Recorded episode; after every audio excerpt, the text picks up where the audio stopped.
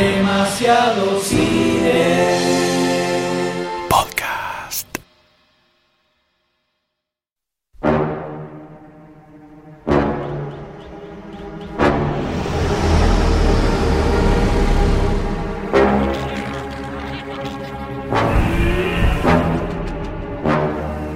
Guerras clónicas, droides por todos lados y un amor prohibido. When you do that. Sorry, Master. I forgot you don't like flying. Well, you've lost it. If you'll excuse me. I hate it when he does that. Anakin. A Anakin le empezó a gustar el lado oscuro. No sé en qué terminará todo esto. The dark side clouds everything. In grave danger you are. Mi nombre es Goldstein y estoy con... M. Sayus.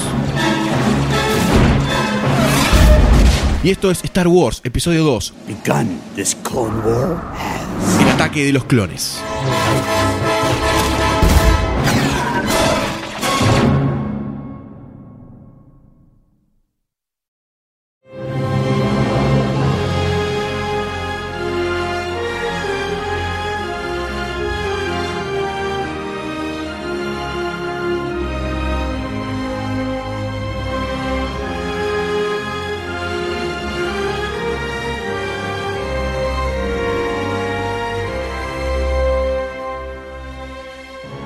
La amenaza fantasma fue un éxito absoluto de taquilla. Se estrenó y rompió todos los récords posibles para una película en la industria de Hollywood.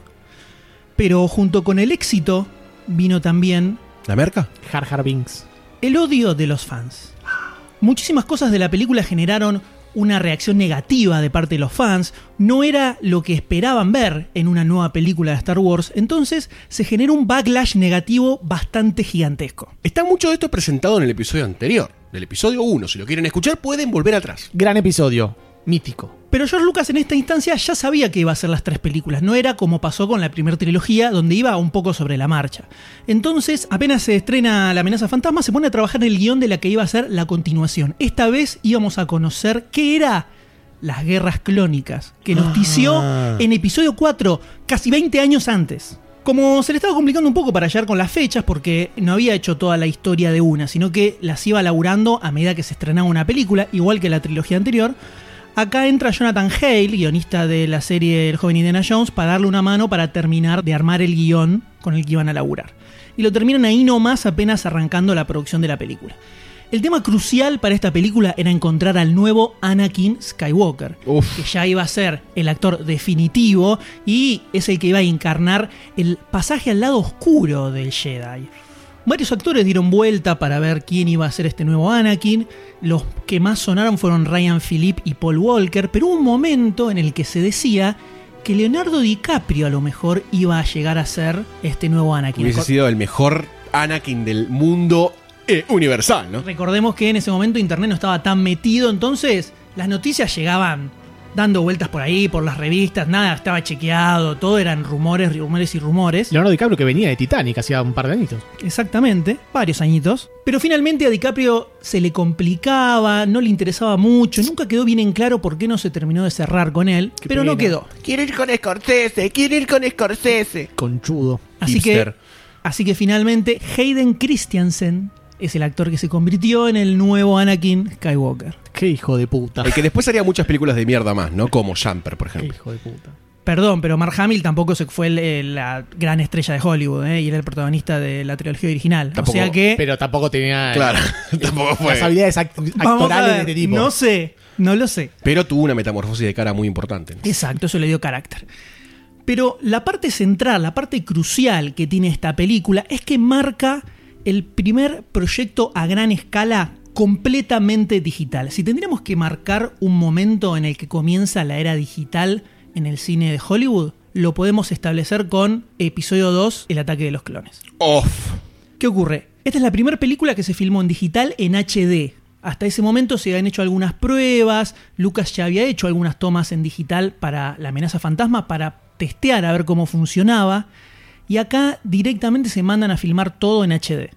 Sony construyó unas cámaras especialmente para que las usen en la película, y acá es donde se desata la polémica de digital sí o digital no. Si el fílmico es lo mejor. Y arranca toda esa pelea que siguió durante varios años y hoy en día ya prácticamente se filma todo en digital. Pero durante una década por lo menos fue una discusión importante. Tarantino decía que si la industria pasaba a ser toda digital, él no iba a hacer más cine, todo sigue haciendo cine. Hubo una polémica muy enorme y todo fue disparado por el ataque de los clones. Qué ironía, ¿no? Disparar, ataque. Clones. Eh, Ahora, George Lucas quería que los cines metieran proyectores digitales para proyectar la película, pero recién ahora se terminó de dar el traspaso a digital acá en Argentina, en Estados Unidos hace algunos años. No lo logró, un- muy pocos cines lo hicieron. Entonces, la película se terminó proyectando en fílmico igual. Se elaboró toda digital y se imprimieron los rollos. Lo quiero mucho, pero es un hincha pelota, ¿eh? Sí. La verdad, querer transformar toda la Y pero industria. es un adelantado, fíjate que ahora ya estamos así. Por O supuesto. sea, evidentemente el, el tipo estaba una década adelantada siempre. Bueno, yo también puedo adelantarme una década si quiero, ¿eh? Empiezo a tirar cosas así. hologramas acá. ¿eh? Yo creo Claro, que, sí. que pocas sacan hologramas. No sé, eh, no sé. Además de haber sido filmada en digital, la película tuvo una forma de laburo totalmente atomizada. Que esto es algo que obviamente es como beneficio de haberlo laburado todo digitalmente. Rick McCallum, que era el productor de todas estas precuelas, le puso de nombre Virtual Filmmaking. Opa, hablando de humo. Y lo que hicieron fue crear como una especie de línea de producción donde había varios equipos de trabajo desparramados por distintos lugares que iban trabajando en distintas escenas en paralelo. O sea, acá no había el editor en la isla de edición laburando con su equipo en la película, sino que se armaron como células de laburo donde iban trabajando en distintos lugares de la película. Entonces a lo mejor se estaba trabajando en la segunda escena y en la anteúltima escena al mismo tiempo. Y estaban meses tal vez trabajando con eso, porque el nivel de efectos visuales que tenía esta película era una cosa abismal, que esa fue otra de las revoluciones que tuvo en esta película. ¿Cómo hacer en una película donde la gran mayoría de los escenarios son totalmente hechos en CGI? Recordemos que en episodio 1 muy buena parte de todos los escenarios eran escenografías construidas hasta cierta altura de los actores y después se continuaba todo por medio de CGI. Pero acá se fueron full CGI en gra- la gran mayoría de la película. Todo pantalla verde. Exacto, entonces tenían que crear un sistema de laburo que sirviera para, para entender cómo, cómo había que filmarlo, visualizar cómo iban a ser esas, eh, esas imágenes al final. Para los actores también eh, debe haber sido Y- un, quilombo Exacto, y para los actores saber qué, qué tienen que hacer, porque estaban parados Bueno, en medio de un océano verde. Sin ir más lejos, hay una, hay una, una gran escena compaginada, ¿no? Un video muy importante, muy reconocido, para demostrar este, este, este momento, que fue cuando están, eh, bueno, en una parte de la, de la película que está eh, Padme tratando de hacer un salto en una fábrica, ya vamos a llegar a eso, no spoilemos la película, ¿no? Que tiene 30 años, ya vamos a ver 10 años. Eh, y se muestra cómo ella tenía que saltar cubos verdes y verdaderamente no había nada, estaba solamente la cinta transportadora y ella saltando la nada misma. Bueno, Ewa- McGregor decía en una entrevista que le hicieron que era medio complicado, era medio, lo quiero decir como revolucionario, pero era medio complicado act- interactuar con cosas que no estaban y era todo así. Se nota un poco. Sí, era algo bastante complicado. Pero entonces, para poder facilitar lo más posible este proceso, lo que hicieron fue crear un sistema de animatics en lugar de hacer los storyboards clásicos. La forma clásica de hacer eh, en storyboard, se iban dibujando las distintas escenas para saber más o menos cómo son las tomas, cómo son los planos y que eso sirva de guía después para filmar.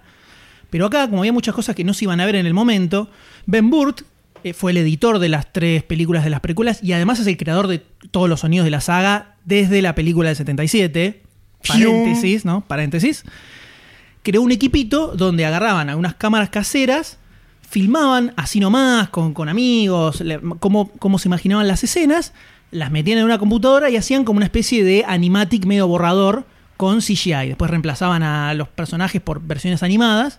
Entonces eso servía un poco para visualizar cómo iba a ser la escena y que le sirva a todos los técnicos y sobre todo a los actores para más o menos ver a qué se enfrentaban, porque si no le decían, bueno, esto como decía recién Goldstein, esto es una cinta transportadora y tenés que saltar eh, prensas que caen y la mina se queda diciendo, no entiendo nada. En cambio vos le mostrás más o menos un animatic de cómo es la escena y ahí puede visualizarlo un poco mejor. Esta es la primera vez que se usa esto porque después se sigue usando el tema de animaciones. Todo esto fue eh, un antes y un después. O sea, se empezó a. Ya se hacían igual animatics de escenas complejas generalmente, pero acá hicieron casi todo con animatics. Y después, obviamente, se siguió utilizando. Eh, Esta forma de laburar atomizada una película hoy en día es lo más normal del mundo. Es súper común que de repente haya un estudio en Tailandia que está trabajando en una escena que es una explosión de, de un minuto capaz, pero tiene un montón de laburo de partículas y no sé qué, entonces es un equipo que solo está laburando en esa escena. tal Bueno, vez. sin ir más lejos, nosotros lo hacemos para los podcasts, ¿no? Lo mandamos a Tailandia para editar una isla de esclavos. y- Hay un tailandés que lo dobla a Goldstein cada tanto y...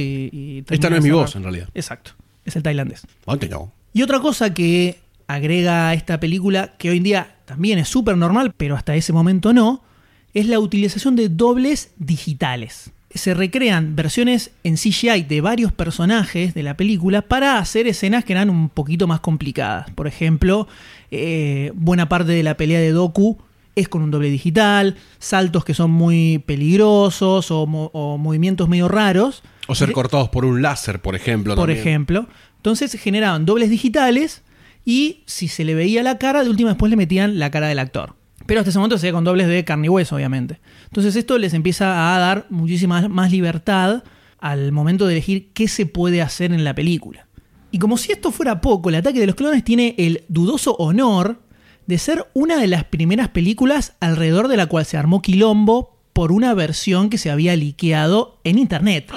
En una internet medio prehistórica. Pensemos que esto era 2002, era, las velocidades no eran lo que son ahora. El Real Player. Y de una función que se había hecho en Finlandia, creo que era, para, un- para distribuidores, se había filmado con una camarita y había salido un cam dando vueltas por internet y se armó todo un quilombo con ese tema. Pionero en todo aspecto Star Wars, ¿eh? En todo gordo. aspecto de la industria cinematográfica. Los inicios del Kazá y del Ares, ¿no? Si nos vamos Uf, Emule. a. Terrible. Emule también. Pero finalmente la película se terminó y se estrenó en los cines. Oh, mi Dios. Pero ¿qué ocurre acá? Estamos en el año 2002. Ya no son las épocas en las que George Lucas era el único que hacía esto, era el más capanga y si él no lo hacía, no lo hacía nadie, entonces se cagaba de risa. Ahora ya había otras películas que se estaban estrenando que eran blockbusters bastante importantes, porque estamos en los albores de lo que podríamos decir la edad posmoderna del cine de Pochoclo, ¡Oh, por en Dios! el que nos encontramos completamente inmersos ahora. El cine triple A. Esto inició a principios de los años 2000. Entonces, ese año se estrenó Ataque de los Clones, pero también se estrenó la primera Spider-Man de Sam Raimi y también se estrenó Las Dos Torres, donde el año anterior ya se había estrenado La Comunidad del Anillo. Qué película, una concha de la lora. Y también se había estrenado el mismo año la segunda parte de Harry Potter. Bueno. Digamos que de repente, ok, Eh, eh. pero digo, pero de repente. Pero de repente Había George Lucas tenía competencia. Sí. ahora, no era tan fácil. No son los 70 pa' No, puestos. no, no, no, de repente tenía competencia y, te- y tenía una película como Las Dos Torres, que también viene con un- Oh. una catarata de efectos visuales recontra zarpados. Y venía de la 1 que tenía un importante viento de cola, Y ¿no? rompió todo la Sí. ¿Qué pasa? El Señor de los Anillos lo que había hecho bien era que las tres películas las firmó de un tirón, entonces te estrenaba una por año, lo normal ahora. Pero Lucas lo hizo a la vieja usanza, entonces entre la amenaza fantasma y el ataque de los clones pasaron tres añitos. Y todo el backlash que había generado la amenaza fantasma le bajó un poquito el hype a la película. Entonces, además de convertirse en la película de Star Wars con la peor performance en taquilla de la historia, es la primera vez que una película de Star Wars no queda primera en la recaudación anual en Estados Unidos y en la recaudación anual en todo el mundo. Oh, por Dios. Le ganó Spider-Man y le ganó Las Dos Torres. Uh, qué golpe bajo, boludo. Todo lo pasó por encima. Durísimo. Perdió los récords que había ganado con la amenaza fantasma. Le robaron los trapos, ¿no? La famosa expresión. Exactamente. Muchas gracias. Pero la pregunta es, ¿se merece haber recaudado tan poco esta película? Vamos a ver, vamos a ver.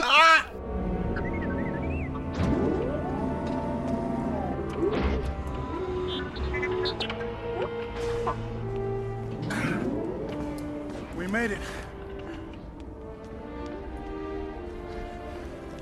guess I was wrong. There was no danger at all.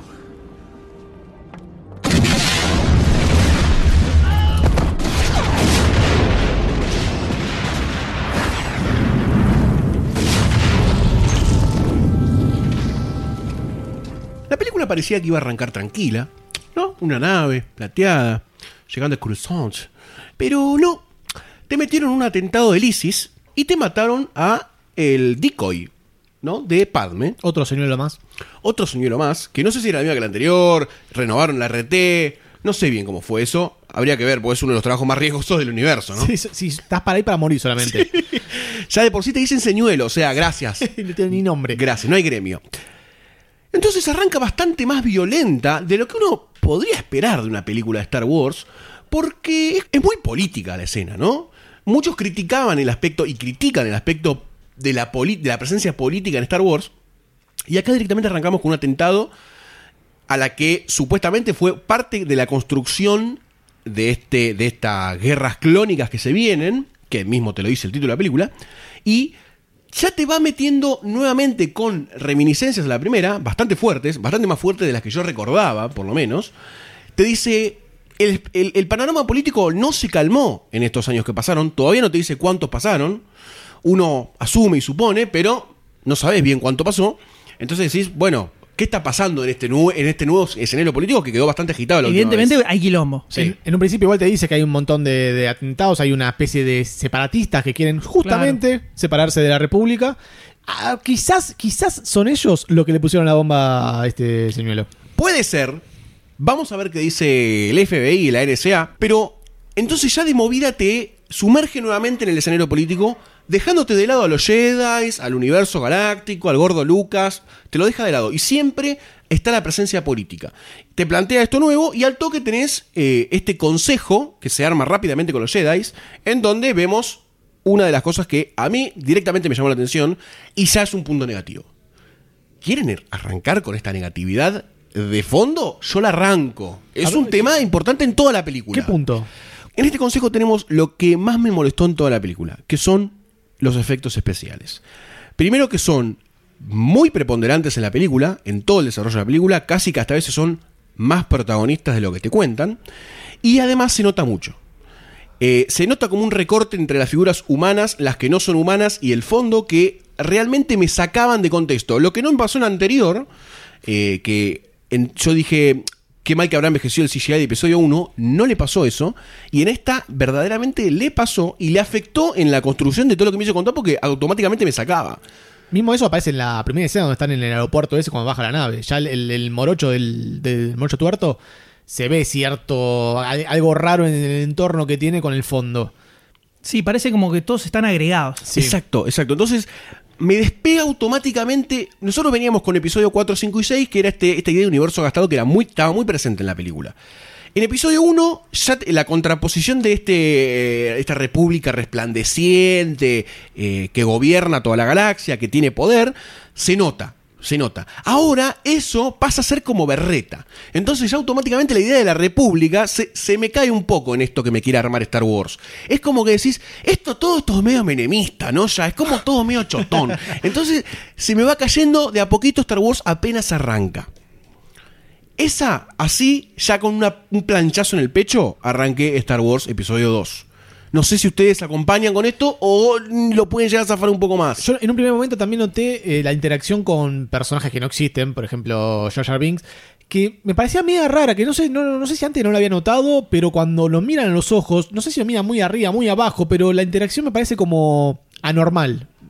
Eso me, me, me pareció de esta película que no lo había notado en la anterior, por ejemplo. A mí en un principio no me molestó tanto esto del, del CGI. Después, a lo largo que avanza más la película, empieza a molestar un poco.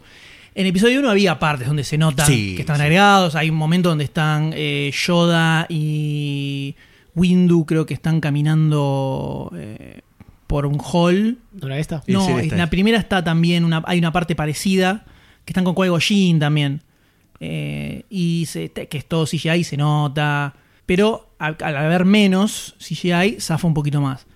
Más adelante sí me empezó a molestar un poco. Pero acá, bueno, decís, ok, se ve medio agregado. Está bien, no era tan terrible. Yo la arranqué bastante copada la película. No, no arranqué con tan, tan bajón como ustedes. A mí me Me dolió gustó eso. cómo arrancó la escena, me gustó cómo arrancó con, con Palpatine viejo Sí, ya me has hecho mierda. Sí. donde te enterás que pasaron 10 años, el Yoda CGI que lo banco muchísimo, y además los Jedi que no envejecieron tanto como Palpatine. Entonces te das cuenta esto de que la fuerza se ve que los hace ser un poquito más longevos. Y aparece Obi-Wan ya, el Obi-Wan de la People. El Obi-Wan hipster, ¿no? Porque Exacto. viene con una, barbeta. una barba. Army! These are so smiling to see in your side. Good to see you again, Jar Jar. Senator Padme. Miss Apollo's here. Looky, looky, Senator. Decent Jedi arriving. It's a great pleasure to see you again, my lady. It has been far too long, Master Kenobi. Annie? My goodness, you've grown. So have you. Grown more beautiful, I mean. Well, for a senator, I mean. Annie, you'll always be that little boy I knew on Tatooine. Aparece Obi-Wan, el Anakin grande y como que es me, me- me emociona un poquito, me emociona un poquito. frená ahí, frená ahí. El Anakin grande, boludo. El Anakin grande. 10 años pasaron ya de esto. Altas hormonas. El pibe ya tiene 18. Está al palo todo el tiempo. Está como que necesita una mano. No sé, no sé cómo estaban ustedes, cómo vivieron ustedes su secundario. Al palo todo el tiempo. Pero a mí me parece lo más lógico del mundo. Sí, sí, sí, sí, obviamente, obviamente, pero tenés, yo, yo no tenía un sable láser para descargarme. Pero pensé que no tenían internet ahí. Había mucha Puede tecnología, ser. pero no hay internet, verdad, ¿viste? verdad, Entonces, verdad. y encima le está, eh, casi, casi en un convento estaba metido, pobre pibe. Pobre chabón. Y acá, acá, bien que vos decís que empiezan a aparecer los Jedi, vemos como una interacción ya diferente entre, entre el Padawan Anakin y el maestro Obi-Wan, que no estaba presente en Qui-Gon y Obi-Wan como, como Padawan. es mucho más canchero. Esto esto. supongo que es más que nada para mostrar que son amigos. Entonces dice, ¿te acordás cuando me rescataste? Ah, no, yo te rescaté, boludo. Ah, tenés razón. Eso a mí no, no me molesta, el, las aventuras Jedi y las desaventuranzas. no. Es algo que no se toca nunca más en toda la, película, la, la amistad que tienen ellos. Pero bueno, está- no está mal, no está mal. No, a mí eso me hizo arrancar muy bien la película, o sea, arranqué joya. Además es algo que se plantea ya en el episodio 4, cuando dicen que eran buenos amigos, que pelearon juntos en las guerras clónicas, qué sé yo. Es algo que ya eh, tiene que pasar, que sean buenos amigos. eh, Anakin y Obi-Wan. Bueno, pasaron 10 años juntos, ¿no? Está sí, bien. Eh, sí, 10 años juntos. Eh, igualmente todavía no arrancaron las guerras clónicas, que supuestamente arrancan en esta película, que es en donde hay varios enfrentamientos más entre los Jedi, ¿no? Importantes. Donde se generan todas las, las supuestamente las glorias, ¿no? De las batallas Jedi. Y acá hay una escena que ya nos marca el inicio Sí, sí, del sí. descenso hacia los infiernos. Hola, Eh, Padme, te la quiero cuando- dar toda. Me hubiese matado ver la, la traducción en español castellano-catalán de esto, ¿no? Hola, Padme, qué buena que estás. Opa, ¿cómo Que creciste? cuando aparece Anakin la ve a Padme, se escucha zun y dice, no fue mi sable láser. Tremendo. Es tremenda la- el ataque hormonal que tiene Anakin. Es Sí, un es poco muy violento. violento. Sí, es muy violento. Casi de un- ni una menos, ¿no? Es medio violador, es medio Sí, sí. sacadito. Medio- Padme, dale, entrega Dale. el rosquete galáctico. Date vuelta, es date muy vuelta. violento. Eh, acá empiezan a verse las flaquezas del guion de Josh Lucas. Casi que hasta Obi-Wan le dice, Anakin, aguantá, ahora te llevo de putas como Harry Potter, ¿no? Pero pará. Bueno, pero está bueno que fue como reconocido eso. ¿no? Que, que, ah, ¿Por quién? Y Obi-Wan medio que le dice. Ah, en la película decís En vos. la película, Sí, claro. o sea, se notó. No es que dicen, ah, es re normal que un Padawan eh, diga, ah, está re hermoso. ¡Zorra! grita. Entonces decís, bueno, ok, listo, está bien, te- no importa, está todo bien. Igual, Natalie Portman está. No, no, no. ¡Raja la tierra! Pero acá Tremendo. está bien, a medida que avanza la película, se va poniendo cada vez el peor y vestuario, peor, boludo. Pará, No, loca. terrible, o sea. Después, le- después criticamos a Anakin. Vestite, nena. Yo no sé si no terminaba igual que Anakin, ¿eh? Sí, Estaba, o sea, verdad en, que- en Por el Dios, episodio 1 pará. era una nena y acá aparece una hembra tremenda. Esos son senadores, más que Bullrich, boludo. Esos son senadores. Terrible, está hermosa. O sea que Tremendo. en parte lo comprendés Increíble. a Anakin. Sí. Yo quedaría también un poco. Sí. Adelante, Natalie. Pero vos no tenés mi, mi claritos. Tenés razón. What took you so long? Oh, you know, Master. I couldn't find a speeder that I really liked. There he is. With the open cockpit and the right speed capabilities. You spent as much time practicing your saber techniques as you do your wit you would rival Master Yoda as a swordsman. I thought I already did. Y acá viene toda una primera escena que ya es distinta a todo lo que vimos hasta ahora en Star Wars. O sea, ya arrancamos con una escena completamente diferente a lo que conocíamos, que es todo el plan siniestro para hacer armar el atentado contra Padme, donde ellos se quedan como protegiéndola después de que explotó la nave. Y después viene toda la persecución a lo largo de toda la ciudad Sí. es como un aspecto más urbano de toda la saga que hasta ahora no lo habíamos visto nunca, porque siempre eran como lugares más tipo Tatooine, todo más como descampado. Y acá de repente estamos en una super mega ciudad que lo más cercano que vimos fue Bespin, pero era como una especie de nave flotante, Sí, más o menos. sí. Acá tenemos una ciudad donde hay gente viviendo, hay locales eh, que venden cosas, barcitos, Bolchongos. boliches. Y entonces se ve como todo un aspecto de, de Curasant y de Star Wars en general que no se había visto nunca. No sé qué idea les dejó eso. La, construcción de la ciudad está buena, el tema, el tema, de, la, de la nave viajando, esos carriles eh, intergalácticos muy a lo, a lo supersónicos, viajando así por el espacio, está buena. La persecución eh, es eh, particularmente rara, es como que se hizo muy, muy, muy larga, se mostró demasiado de, de la ciudad y ya se, se quería mostrar, mira, está la ciudad, se mueven los, los autitos por acá, los chabones se suben, todo, pero se me hizo como media, media larguita, media larguita. La ciudad está muy buena, pero... la mostraron excesivamente. Yo concuerdo, no sé si es la, no sé si la escena es larga o es chota. O sea, tengo esa dicotomía. Digo, a ver, ah, hubo cosas de la persecución que me, que me gustaron como estuvieron hechas, pero otras digo, ¿qué es esto? Pará, es una, una, porque por momentos parece una escena de comedia y están persiguiendo a alguien que quiso matar a Padme. O sea, no tiene, creo yo, la carga de eh, emotividad, dramatismo o acción que necesitaba la escena, me parece a mí. O no la disfruté porque es larga en balance no la disfruté tanto como me hubiese gustado. Creo que tenía mucho más potencial del que tuvo la escena, eh, pero igual garpa. Y sí, es una escena muy diferente porque son dos Jedi en persecución, nunca lo vimos eso, y en un escenario urbano que te cambia el mecanismo de los Jedi de cómo se comportaban. Eh, eso a mí me pareció copado, pero la escena es como que me faltó un poquito para que diga, esta escena es, es la hot de episodio 5. No digo que sea completamente épica y la mejor escena de la película, que yo creo que la tiene la mejor escena de la, de la película y es una gran escena, va a estar más adelante, pero hay algo en la construcción que me faltó. Igual todo esto de eh, Django Fett, Django o Tango, Django. Django Fett ahí de fondo, eh, convenciendo a la minita para que sea como un doble agente, para que haga el atentado, me gustó toda esa, esa trama de espionaje semimilitar, pero no tiene tanta presencia tampoco, pasa rápido. Yo no sé si en realidad quería matar a Padme o no quería matarla, porque si Jango Fett es el mejor cazarrecompensas de, de la galaxia, no sé por qué directamente él mismo fue a, no fue a matarla. No, no, no entendí esa parte no, de creo por que qué que contrata pareciera a otro. un accidente o algo así, no sé bien cuál era la idea. La realidad es. Pero. Un- Eh, uno igual- gusano que se te mete en la. Sí, en es la- raro. Yo no. no yo Vinieron no- unos gusanos del Amazonas en, en Buenos Aires.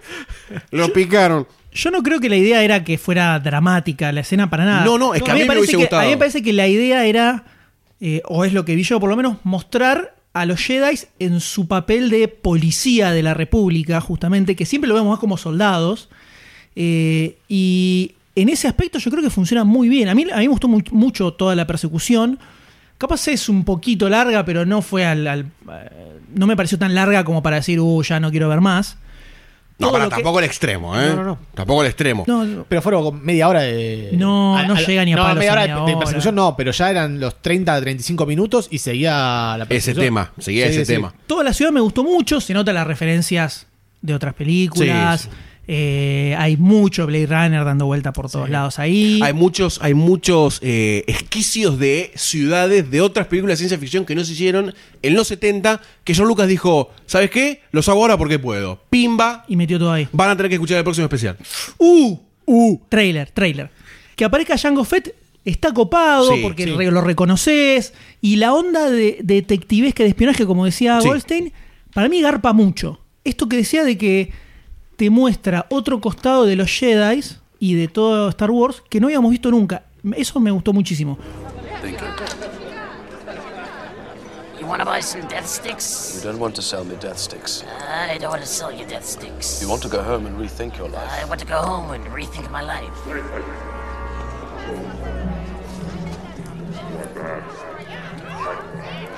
What the? What the?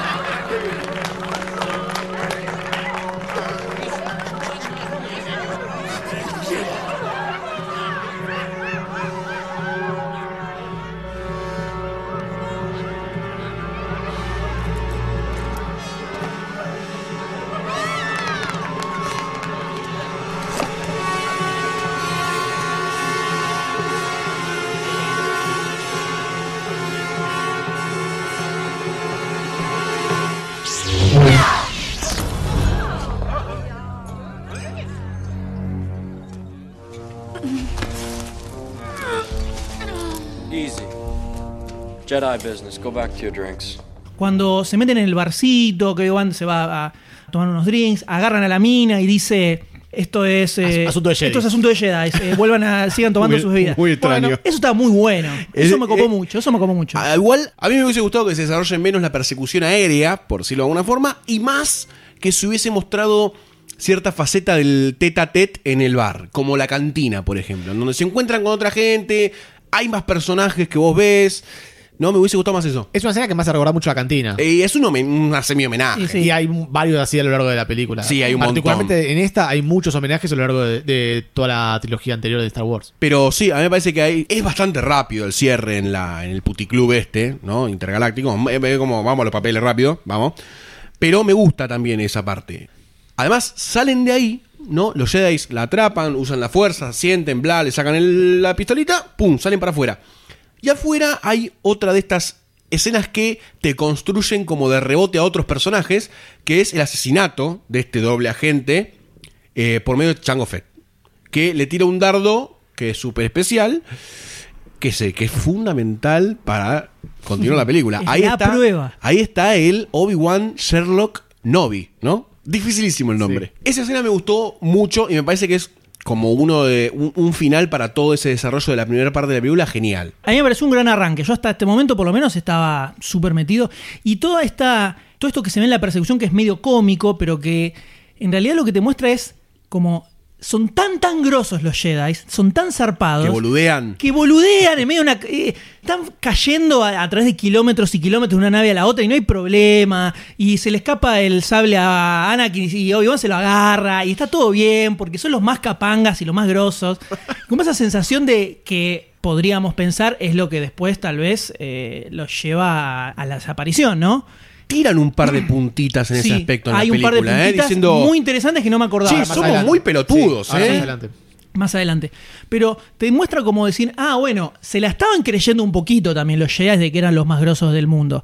En la amenaza fantasma era un poco más serio todo, con Qui-Gon sobre todo, que era como el referente ya en ese momento.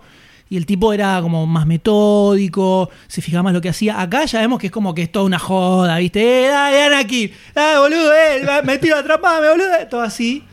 Eso a mí me, me copó mucho. Me gustó mucho y arranqué muy bien la película. Convengamos, yo con, Yo arranqué muy que- arriba, ¿eh? Concuerdo en que la película tiene un buen arranque. No me dejó extasiado, pero yo dije, bueno, estamos bien. Eh, o sea, lo que recordaba de la película no era esto, verdaderamente. Estaba como tranquilo como para las partes que venía después. aparición de Jango Fett es como que te la levanta porque es el, el gancho para la siguiente escena y además reconoces que es la misma armadura que tiene Boba Fett, entonces sabes que hay alguna relación entre ellos. Y me quedé con ganas de ver más historias de los Jedi en contextos así, después de ver toda esta escena.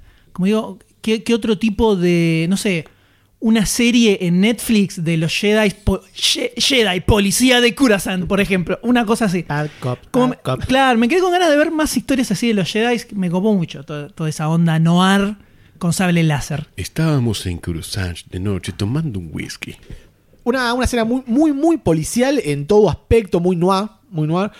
La, la historia ahora se separa y la parte detectivesca sigue por el lado de Obi-Wan y la parte romántica, para llamarlo de alguna forma, sigue hasta- por el lado de hasta ahora Anakin. no, hasta ahora era la parte de eh, guardaespaldas.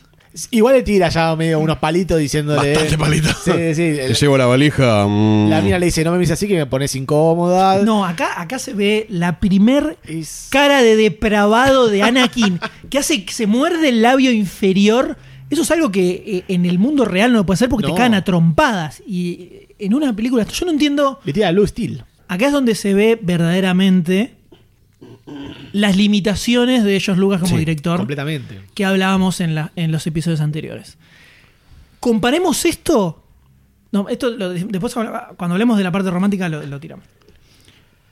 Entonces acá se separan y a Anakin lo mandan con Padme a, que, a Naboo a que la proteja. Mientras Obi-Wan sigue investigando a ver qué carajo está pasando y quién era el que la quería matar. ¿Con qué historia quieren seguir ahora ustedes? Quiero elegir el camino A. I'm in agony. The closer I get to you, the worse it gets. The thought of not being with you. I can't breathe. I'm haunted by the kiss that you should never have given me. My heart is beating, hoping that that kiss will not become a scar. You are in my very soul, tormenting me. Entonces se van a Naboo, se van a Naboo porque era un planeta que donde ellos conocían, que yo Naboo se sentía cómoda ahí.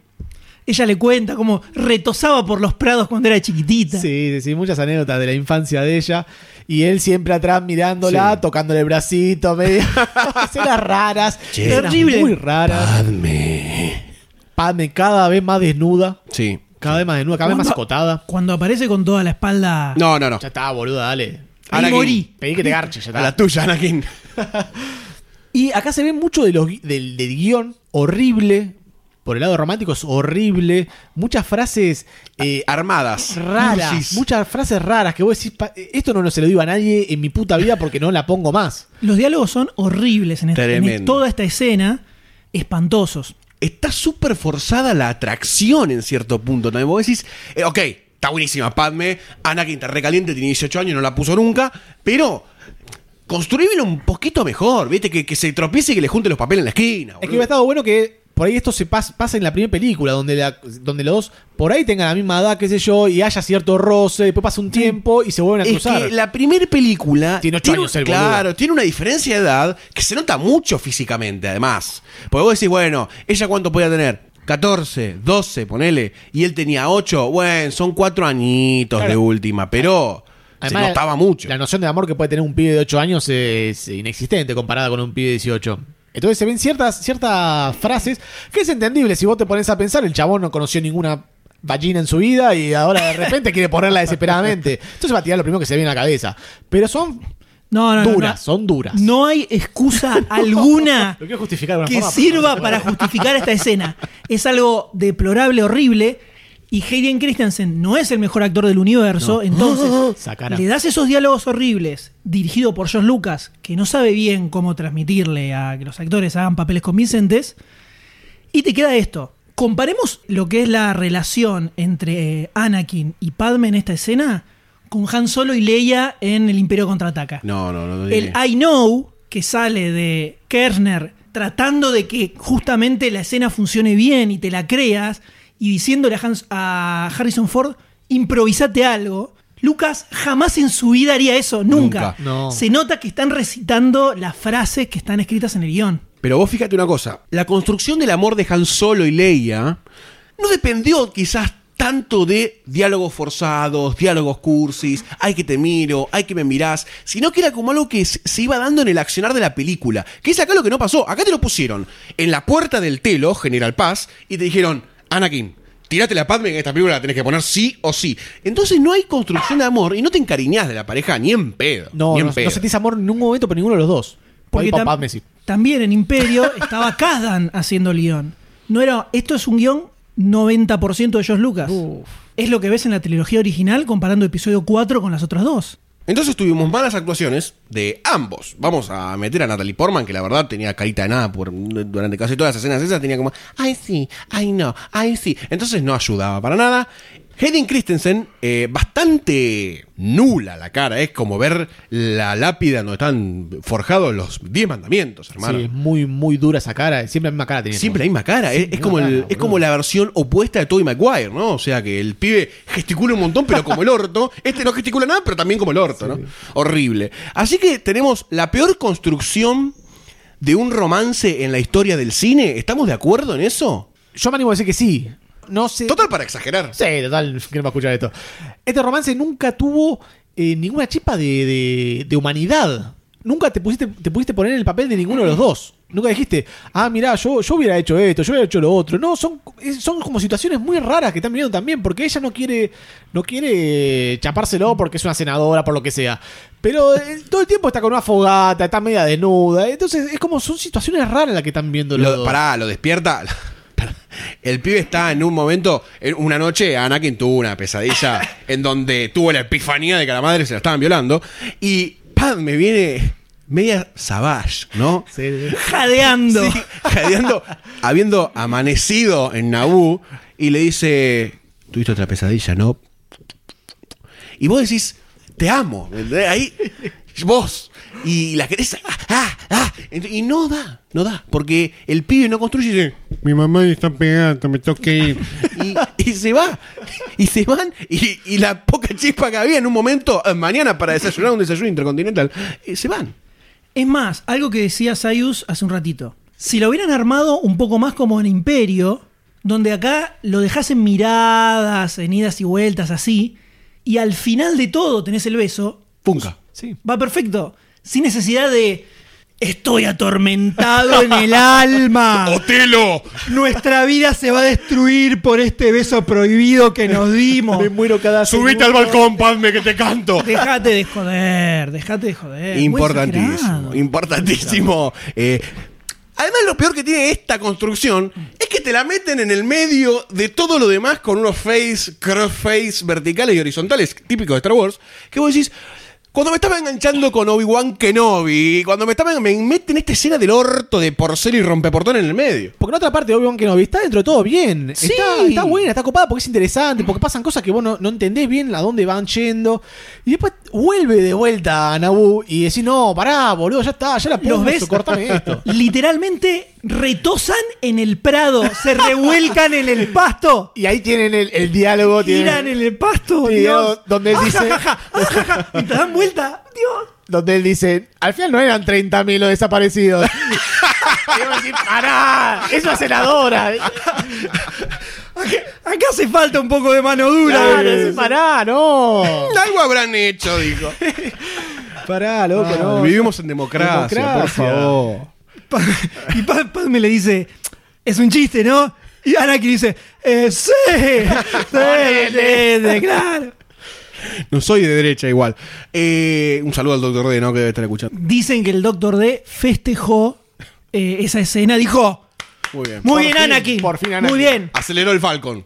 Eh, Imagínate lo desastrosa que está esta escena, que mirá cómo me quedó la voz No, de... tremendo. sola- solamente de, de escribirla, ¿no? La voz se suicida. Como murió. La última semana estuve con la voz hecha bolsa y claramente no llegó en su mejor momento a este podcast. Así que perdonen la carraspera a los Darth Vader. bueno, podemos usarte para que tires como frases y que queden como "Ah, Darth M. Totalmente, pero toda esta escena del romance, que es lo que ya se sabe que es lo peor de la película, son 10 minutos nada más. Yo lo recordaba como muchísimo más tiempo. ¿10 minutos nada más? Es muy poquito, son muy poquitas escenas. Pero te lo dan en, dos, en ahora 12, ¿viste? 12 cuotas. Y parece mucho, mucho peor de lo que es. Clones can think creatively. You will find that they are immensely superior to droids. We take great pride in our combat education and training programs. This group was created about five years ago. You mentioned growth acceleration. Oh, yes, it's essential. Otherwise, a mature clone would take a lifetime to grow. Now we can do it in half the time. I see. They are totally obedient, taking any order without question.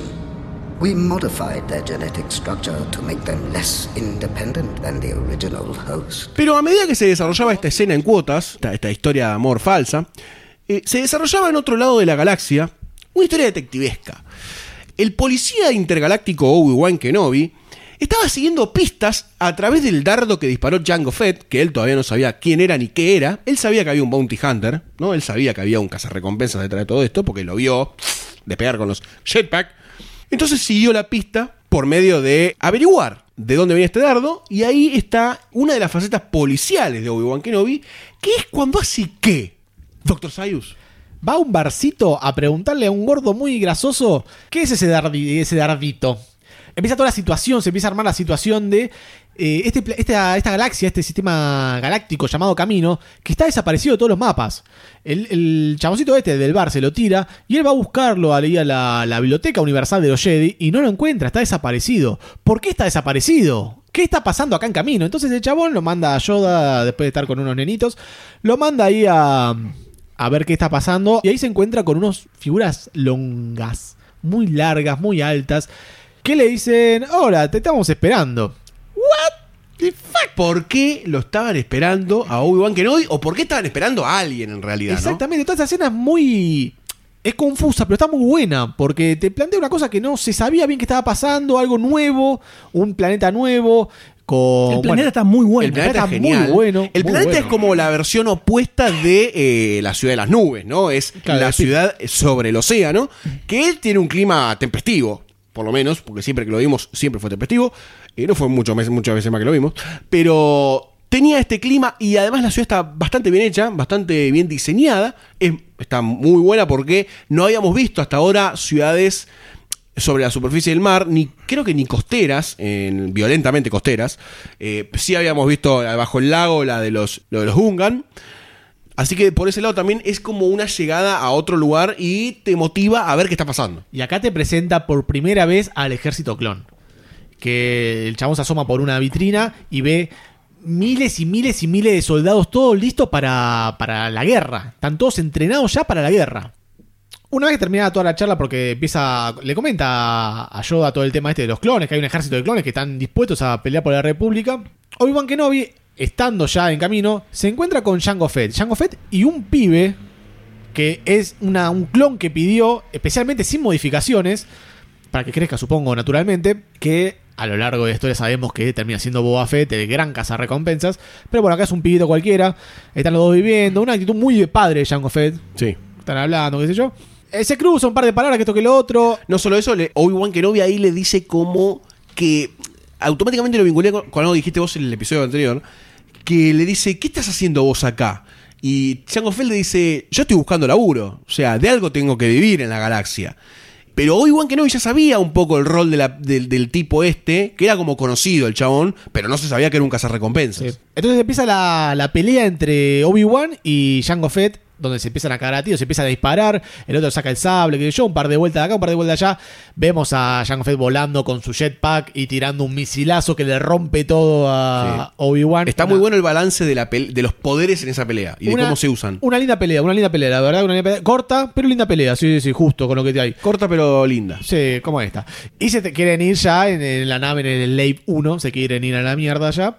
Y ahí arranca una persecución donde Obi-Wan empieza a seguirlos a través de un, un anillo de asteroide, no sé, se mete como en un quilombo así de asteroides. Una escena muy, muy Imperio contraataca. Sí, muy Imperio contraataca. Tiene uno de los guiños más visualmente reconocibles, que es cuando se pega en un asteroide. Sí. Es, mu- es similar al Falcon que se pega en el paragolpe Que tal del vez Star ahí es Destroyer. donde Django aprendió ese, ese truco. Boba, sabe? perdón. Ahí tenemos una escena de persecución muy buena. Me gustó porque fue, duró lo justo y tuvo varios condimentos interesantes. Lo recaga a tiros si no le pega una. Nu- nunca Lo recaga nada. a tiros. Pero bueno, se ve también la interacción que tiene entre Jango Fett con, con Boba Fett y cómo, cómo en realidad hay, hay cariño, se ve cariño ahí de repente. Y cómo lo, lo dice, che, vamos a dispararle, pegale, papá, pegale. Y esas boludeces. La pinta de bully que tiene Sí, sí. Boba Fett es terrible. Lo matamos. Papi, papi. Mal, mal. Pero bueno, eh, deja ver ese lazo que existe ya eh, en Boba Fett. Blind we are with creation of this clone army we could not see. Think it is time we inform the Senate that our ability to use the Force is diminished. Only the Dark Lord of the Sith knows of our weakness. If informed the Senate is, multiply our adversaries' will. Y hay algo acá que a mí me despertó cuando Obi-Wan Kenobi está como mirando este ejército de clones, que es que no es una idea tan loca en este universo, en este universo de Star Wars. Si a vos en una, en una película de ciencia ficción te dicen, mira, estamos clonando gente a partir de un, de un individuo y estamos haciendo carne de cañón, básicamente, los estamos entrenando de chicos. Es más, vos ves clones adolescentes en, en un par de escenas y decís, a esta gente la están entrenando básicamente para morir. Punto. No hay otro fin. Es una idea bastante nefasta. Es re polémico, Sí, es sí, re sí. polémico. Es muy nefasto. No, pero además es una empresa. Cuando le muestra el dardo a su informante al el del bar, el tipo le dice, no, mirá, esto es una raza que se encarga de hacer clones. O sea, es como que ya su trabajo era fabricar clones. Estaba establecido y Obi-Wan no dice, oh Dios, No, esto es eh, clones. terrible. Los derechos humanos. Entonces, como que es algo establecido y no se plantea tampoco esto de que está mal o está bien lo que se está haciendo. De, de una. Eso, Sigue. eso igual sigue todo a lo largo de, de Star Wars, el tema de la moralidad, con el tema de los clones, con el tema de, por ejemplo, Darth Vader, que es mitad humano, mitad máquina. eh, los droides que no piensan, que todo el tiempo ahora están diciendo que no piensan en, en esta película. Eh, deja como una, una moralidad sci-fi que no la toca mucho, la deja, la, la agarra medio de costado. Igual no estaría mal que en algún punto se desarrollase eso, porque vos tenés a Yoda, que me rompió bastante las pelotas en un punto en esta película, pero bueno, sigamos con Yoda. Eh, que es como un ser que piensa más allá de las cosas físicas y tácitas y tangenciales que pasan en el mundo real, y va un poco más allá con el pensamiento, la metafísica, pero finalmente se queda solo en la filosofía Jedi y de la fuerza, y como que no se involucra en las cosas que pasan en, en el mundo cotidiano. O sea, tranquilamente él podría decir, para la república a la cual yo estoy defendiendo, me está haciendo clones a partir de una persona que son seres humanos, no son seres humanos, tienen, entre comillas, alma o algo así, o algún dilema, no se lo plantea nunca. Cosa que me hace dudar un poco de los Jedi también en su, en su autoridad moral y ética, ¿no? Yo no sé si tienen tanta autoridad moral o ética los Jedi. Propia, ¿eh? Siempre como que tienen un pensamiento superador, vamos a decirlo de alguna forma. Ellos se sienten por arriba de la media. Están por arriba de la media, sin dudas. Yo creo que en esta película lo que queda claro es eso. Que ellos se sienten que son los seres superiores desde la actitud cuando están peleando a lo que hablan entre ellos. Son como los seres superiores al resto y el, el resto de la humanidad que se arregle. Y eso también va a ser el debacle de los Jedi. Porque acá ya también se empiezan a ver distintas puntas, distintos comentarios que dicen, estamos perdiendo fuerza, estamos teniendo un problema con justamente con la fuerza, de no, no sentir lo que está pasando. Bueno, justamente yo cuando lo escuchaba Yoda hablar, que hacía en cierto punto como autocríticas, decía, chicos, nos estamos afainando. Eh, algo nos está pasando que se me nubla el futuro, no puedo ver lo que está pasando y, hay un velo de oscuridad. Sé que no puedo verlo, pero no entiendo por qué. Y siempre hay como una actitud de consejo Jedi medio sobrador ante todas las situaciones. Por ejemplo, en la situación política nunca, nunca pueden relacionar lo que se avecina, lo vemos en la próxima, pero nunca se lo ven venir. Siempre están un paso atrás, o dos, o tres. Y en un momento de la película plantean como diciendo, no le des bola a los políticos porque son políticos. Hablan boludeces, o sea, están en otro, en, otro plano. No, no, nunca a través de la política nosotros nos van a poder tocar. Y ahí está como, ahí estuvo, como dijo Sayus, el principal error del Consejo Jedi y de los Jedi por los cuales los lleva a la destrucción. No se dieron cuenta de lo que estaba pasando. Yo creo que eso es lo más interesante que tiene la película. Como te muestra el, el orgullo de los Jedi en general. Sí. Y cómo eso después va llevando a la caída, ¿no? As I explained to you earlier, I am quite convinced that 10,000 more systems will rally to our cause with your support, gentlemen. The Techno Union Army is at your disposal, Count. Their banking clan will sign your treaty. Good, very good. Our friends from the Trade Federation have pledged their support. And when their battle droids are combined with yours, we shall have an army greater than any in the galaxy. The Jedi will be overwhelmed. Jango Fett se va, se va a Geonosis, donde por fin, por fin podemos ver al famoso Conde Dooku, que te lo nombra al principio de la, de la película, en el texto que se va hacia el infinito, te lo nombra como el misterioso Conde Dooku. Y te lo nombra un par de veces como que es un, eh, un político, tiene una- un, un idealista, lo llaman un idealista Sí, de la Pa- separación. Padme dice al principio de la película que para ella fue Doku el que Sí. hizo el atentado y Yoda le y Yoda, un boludo, le dice, ay no, Doku, ¿cómo va a hacer eso? Che, tonta, es un ex Jedi. Es un ex Jedi. Lo mencionan como ex Jedi. Eso es algo raro. Que Eso puede- no, no, nunca dejó, lo la, vimos dejó la orden. Eso es algo que no se vio mucho. Que no se vio y que además, cuando te expulsan o dejas la orden, estás mal visto como Jedi. No es que, ah, listo, Conde Dooku fue Jedi, está todo bien. Nunca lo, nunca no tiran sé, así. no se llega a ver No tampoco. se, no, no se vuelve a tocar el tema.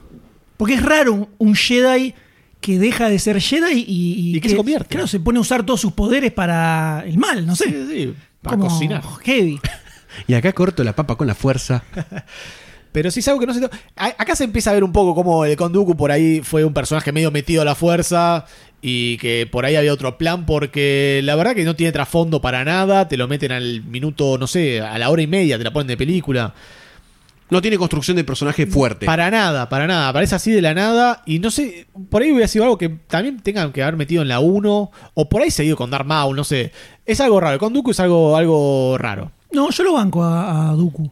Después en, en la serie animada de las guerras clónicas de Gendy Tartakovsky se desarrolla muchísimo más el personaje de Doku. En, sí, en las series animadas en general se desarrolla mucho más lo que no se vio en esta película. El tema de los clones, el tema de Darth Maul también, el tema de Konduku. Se, ve- se desarrolla mucho más y todo.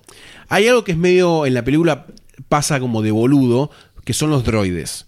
Los droides, que lo vimos más en el episodio 1 que en esta, tienen dos ventajas. Una que no se detienen y, dos que es masivamente enorme la cantidad de droides. Es descomunal, que quizás se nota un poco al final, pero como en el final eh, la victoria es para, entre comillas, es para República, no se nota tanto. Pero el avance en las series animadas de los droides es mucho más complejo que en las películas. En las películas son bastante tontos. Los droides los bajan de nada. Y en las series animadas también se bajan de nada, pero en donde acá hay uno, en la serie animada hay 10 o 15 atrás y es mucho más compleja la, la- la batalla. Igual se nota la, la baja de presencia de los droides en esta película Sí, sí. completamente. Allá en el episodio 1 estaban todo el tiempo hablando, todo el tiempo diciendo boludeces. Acá como que baja completamente la cantidad de diálogos que tienen. casi a cero. Pero en este planeta, Obi-Wan Kenobi no solo manda un mensaje tratando de rastrear al boludo de Anakin que no se sabía dónde carajo estaba, manda un mensaje al Consejo Jedi, que llega por replicancia, y el Consejo Jedi toma conciencia de todo lo que está pasando automáticamente. Dicen, somos unos boludos, nos la pusieron por el orto, dale superpoderes al ministro, ha- hagamos concha todo, 2001, represión en la Plaza de Mayo, Horrible. todo mal. Es, terri- es imposible. Yoda no yéndose en helicóptero. Es imposible no pensar en eso. Es tremendo. Eh, fue el 2001. Fue, loco, estado de todo sitio. como el orto. Mandá todos los Jedi Corralito. para. Sí. Yoda dice, corralito. Melconian, aprobame el blindaje, por favor. Todo mal, todo mal este. De golpe, a la República dice. ¡Ah! ¡Ah! ¡Superpoderes al ministro! El Senado, el Senado diciendo. Jar Jar Binks de orador. en el Terrible, Esto, esto es parte de, de la influencia que tiene Palpatine con La sus fuerza. poderes Jedis. A Palpatine Ah, se sí, lo dejaron todo muy fácil, hay que reconocer. Sí. Eran todos muy boludos. O sea, Palpatine hace lo que se le canta, dice, eh, bueno, creo que Anakin tendría que hacer esto, ¿no? No, pero bueno, listo, buenísimo. Hace lo que se le canta, es impresionante. Ah, vamos a pensar el poder del Senado que tiene, que Jar Binks se para y dice, Misa tiene que atacar y usar los clones. Y todos aplauden y todos lo, lo bancan, boludo. Dale, Jar Binks, ¿qué le da pelota a Jar Podemos decir que los políticos son pelotudos en todas las galaxias, ¿no? Claramente. En todos los sistemas solares. Exacto. El avance científico no elimina eso. Exacto. Pero acá, cuando Obi-Wan llega a Geonosis, es donde termina de dese- desenmarañar todo este, este misterio que fue investigando. Claro. O sea, ya se sabe quién era el líder de estos separatistas, cuál era el plan secreto que tenían, porque vemos representantes de varios planetas. Ese planeta es la fábrica de los drones, están los banqueros, tipo que ponen guita, o sea, es muy mundo real todo esto. están los holdouts, ¿viste? está la deuda externa. o sea, Bajame las retenciones, que tengo que hacer más droide. es terrible. Y se ve como todo este plan siniestro que tienen de, ok, vamos a generar más gente que esté en contra de la República y están planificando una guerra. Prácticamente es una guerra civil al nivel de la galaxia. O sea, es bastante zarpado. Planificada, ¿eh? Planificada. Hasta acá están planificando. Pero ven que estos separatistas que estaban apareciendo así como medio esporádicamente, no era algo aleatorio, era algo que estaba siendo orquestado. Y el que lo estaba manejando, por lo menos hasta donde Obi-Wan descubre, era este Doku. Y lo atrapan al boludo. Ahí cuando Qué- estaba tratando de mandar mensaje. Qué Peor boludo. detective. Peor detective.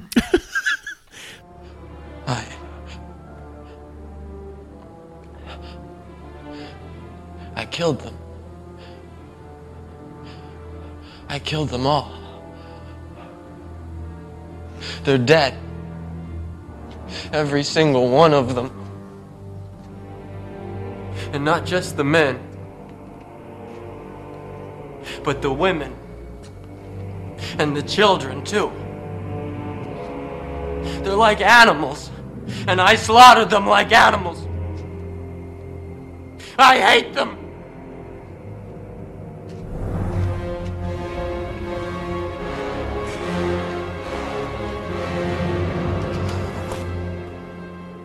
Este mensaje, ¿quién lo recibe del otro lado? Este mensaje lo recibe mucha gente.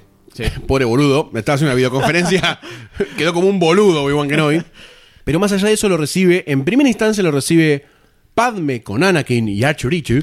Que ahí estaba con el uniforme estilo Leia. Sí, abiertito. Ah, estaba todo muy bien.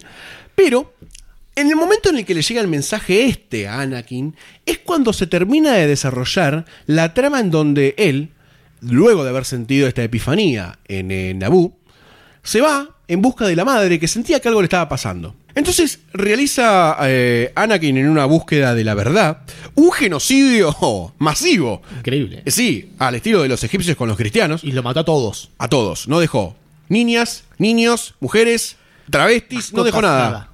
Nada. Mató a todos los Tuscan Riders que tenían a la madre prisionera. Ahora yo quiero destacar lo cronometrada que estaba la madre para morir, ¿no? Justo murió la hija Estaba de puta. aguantando, estaba aguantando. O sea que le estaba mandando la fuerza, le estaba, le estaba- lo estaba llamando. Y la cuando- madre también tiene fuerza. Cuando vio a su hijo, dijo, bueno, ahora puedo Es hora morir de en paz. morir. En esta escena vemos una catarata de referencias Terrible. al episodio 4, Tremendo. una atrás de la Sí. otra. Primero cuando aparece Guato, totalmente venido a menos, Sí, sí, sí. Pasado de Paco. hecho pelota, tratando de arreglar el robotito con el que boludea Jar Jar en episodio, en episodio 1. Y nos dice cómo la madre de Anakin la compró un granjero, se casaron, y cuando llegaran los Lars. Tía Owen, tía Beru. Eh, tremenda referencia. Y no solo eso, sino que cuando Anakin se va en busca de los Tuscan Riders, hay una escena de acercamiento con Padme que como que medio lo quiere frenar o concientizar de lo que está pasando. De, de- no en lo que se está convirtiendo, pero que eh, suerte, amor, viste, una cosita así. Que te haya bien el trabajo. Claro, que te hayan matando a toda esta gente. Aparece como una sombra, un juego de sombras en, la, en el domo de la, de la casa, en donde se puede delinear la figura de Darth Vader. Es un chiste de color, ¿no? Es una A mí me anécdota. gustó. A mí no es, me una molestó. boludez, es una boludez, pero lo banco. A mí no me molestó, pero es una boludez. Sí, sí. Sí, es una boludez. Es una boludez para la construcción de la película. Se va, comete el genocidio. Que mientras se está cometiendo el genocidio, Yoda lo siente y se escucha a Qui-Gon gritándole. Exactamente. Diciéndole, Anakin, Anakin. Eso me gustó. Eso estuvo bien. Eso estuvo bien, estuvo bien, O sea, bien. evidentemente Qui-Gon Jinn quedó flotando en, en su forma de energía, aparentemente, y se siente una, eh, un movimiento extraño en la fuerza. Es que toda esta escena de la matanza y la venganza está muy bien hecha y muy, muy bien relacionada con el, el convertir Sid de, de Anakin. Está muy, muy relacionado. Entonces, hubiera estado mejor que por ahí que lo, lo, lo- lo exploten un poco más. Porque quedó medio cortito así, medio colgado. Pero está muy, muy bien Tendría pensado. que haber explotado más eso y menos lo del romance. Y menos el romance. Y era mucho más heavy el impacto de Anakin volcándose al lado oscuro. No, pero además, a diferencia del romance, acá es lógica la escena. O sea, es lógico que él se saque cuando muere la madre, que los mate a todos, y después, cuando vuelve a la granja de los Lars, que, que esté como conmocionado, ¿viste? Como que, que con la adrenalina y le dice, no, y, y los maté a todos, y maté a los niños, y maté a las mujeres. Convengamos que está actuada como el ojete. A mí mucho no me No, convenció. a mí no me pareció tan mal ¿A actuado. vos te gusta Tobey Maguire actuando en Spider-Man? Estamos. Tomá, tomá. Esta escena no me pareció mal. Esta escena no me No, la escena mal. está bien. La actuación de él no me, no me interpela el alma. Lo ¿no? que te pasa es que ya lo tenés acá clavado diciéndole que la arena le Yo creo que sí. Y, y no puedes Puede ser. jugarlo yo bien. creo, yo creo que sí. Eh, me pareció la escena más creíble de Hayden Christensen en toda la película. Cuando le, le pega el grito a Padme. No sé si es algo positivo o negativo lo que estás diciendo. Es eso. es lo que hay. Demostró sentimientos, está bien. Me lo creo más que mi alma se está retorciendo por este amor. Qué forro, por Dios. No me creo la reacción de Padme. No. que es como si le hubiera dicho, no, encontré un cachorrito y te lo traje, mirá qué lindo que es. Padme le tenía que haber dicho, Vos sos pelotudo. pero Anakin, ¿cómo vas a hacer eso? ¿Qué hiciste? ¿Qué va a pasar ahora con los shit? No Ahí sé donde qué, se me cayó un poquito. Sí. O sea, que es el problema de la película. No hay reacciones lógicas humanas. Eh, los personajes no se comportan como seres vivos racionales normales. O sea, no actúan como actuaría una persona normal. Ese es el problema. Entonces, todo el tiempo se siente esta artificialidad alrededor de los diálogos y de las relaciones y de las cosas que hacen todos. Y eso se nota muchísimo más en, Padme- en la relación Padme y Anakin, que tendría que ser lo más humano de todo, porque no hay poderes acá. Sí. Y solamente es una relación humana que podría ser una película cualquiera romántica. 500 días sin ella. Claro, 500 500 días sin Padme. medio de toda esta revolución en la mente y en la fuerza que tiene Anakin, recibe un mensaje de Obi-Wan Kenobi, en donde se lo ve que lo toman prisionero, y recibe una orden del, de Windu, Master Windu, eh, que le dice quédate ahí con Padme, cuídala, vayan a Naboo, no rompan malos huevos. Padme le dice esta, y se van para el rescate de Obi-Wan Kenobi porque los Jedi no llegaban supuestamente. Finalmente llegaron. Pero ahí vemos como un corte abrupto en la construcción de la negritud en la fuerza de Anakin. Muy abrupta para mi gusto. Rápidamente cambia el semblante. Bueno, dale, Padme, jaja, te tiene un chiste. Onda, tu hija está muerta hace nada. Acaba de matar a toda una civilización. Claro, se te está despertando el lado oscuro y no hay un cambio de semblante. Sí, podría estar un poquito más serio. Un poquito. No te digo que, oh, la tortura de mi alma. No, un poquito más serio. Pero bueno, no pasó. Se van para Geonosis.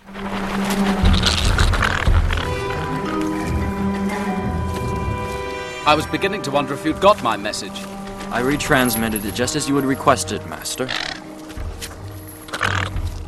Then we decided to come and rescue you. Good job. Y tenemos una escena que si estuviésemos en el Monkey Island la bancaría o en el Mario Bros. Pero es una película de Star Wars. Y se me complicó mucho digerirla la escena. Algo en mí la quiere rescatar. Algo en mí decir, aventura, saltamos, usamos los sables, un poquito de fuerza. Hay como una, una- una estética general que está copada, pero es rara. Estamos hablando de la escena de la fábrica de droides. Estamos hablando de la escena de la fábrica de droides con la tecnología fordiana, eh, involucrando un montón de cosas que vemos en la- el desarrollo de la escena. Hay muchas cosas que me gustaron, muchas que no, pero me desconectó un toque esa escena. Fue como una escena de aventura, como la persecución de la primera escena. Es una, primera es una escena que se agregó después de que se había hecho la primer filmación de la película. Cuando se hizo el primer corte, vieron como que faltaba una escena de acción antes, eh, porque ya venía como mucho tiempo en que no Sí, pasaba nada. sí. Entonces es una escena que se agregó un poco a la fuerza al final. Se hipernota. Pero a mí me gustó como escena. O sea, está un poco forzada dentro de cómo viene la historia. Es rara. Pero como pieza, eh, a mí me gustó, me resultó entretenida. Pero te estamos viendo una película, o sea, yo entiendo que la escena esté buena como, como- Por eso te digo, la escena está como simpática, está bien, es una escena de aventura. Podría haber estado en- eh, al principio de la película o algo así. Me hace un poco acordar a la persecución del principio. Por Ban- eso. Banco mucho el humor con Citripío, por ejemplo. Está bueno, sí, está bueno. Que me parece que funciona, funciona muy bien si lo comparamos con Jar Jar Binks, por ejemplo. Sí. Está todo el tiempo boludeando, le sacan la cabeza, se la ponen en otro lado. Eso me, me pareció copado. Y por lo menos como demostración del, del poderío de toda esta fábrica gigantesca, La seguridad es un 2. cero. me pareció copado. No más que eso. Pensá que ya venimos de ver eh, la historia romántica de Anakin y Padme, que el chabón asesina a todos los Tungens y a Padme le da lo mismo. De repente me metes esta escena. Yo creo que a esta altura ya no estaba analizando tanto si desde el punto de vista de guion está bien que pase esto en este momento, sé yo. Arrancó la escena, me gustó y la vi hasta el final y no se me hizo larga ni nada. Y Sí, fue entretenida, fue entretenida la escena.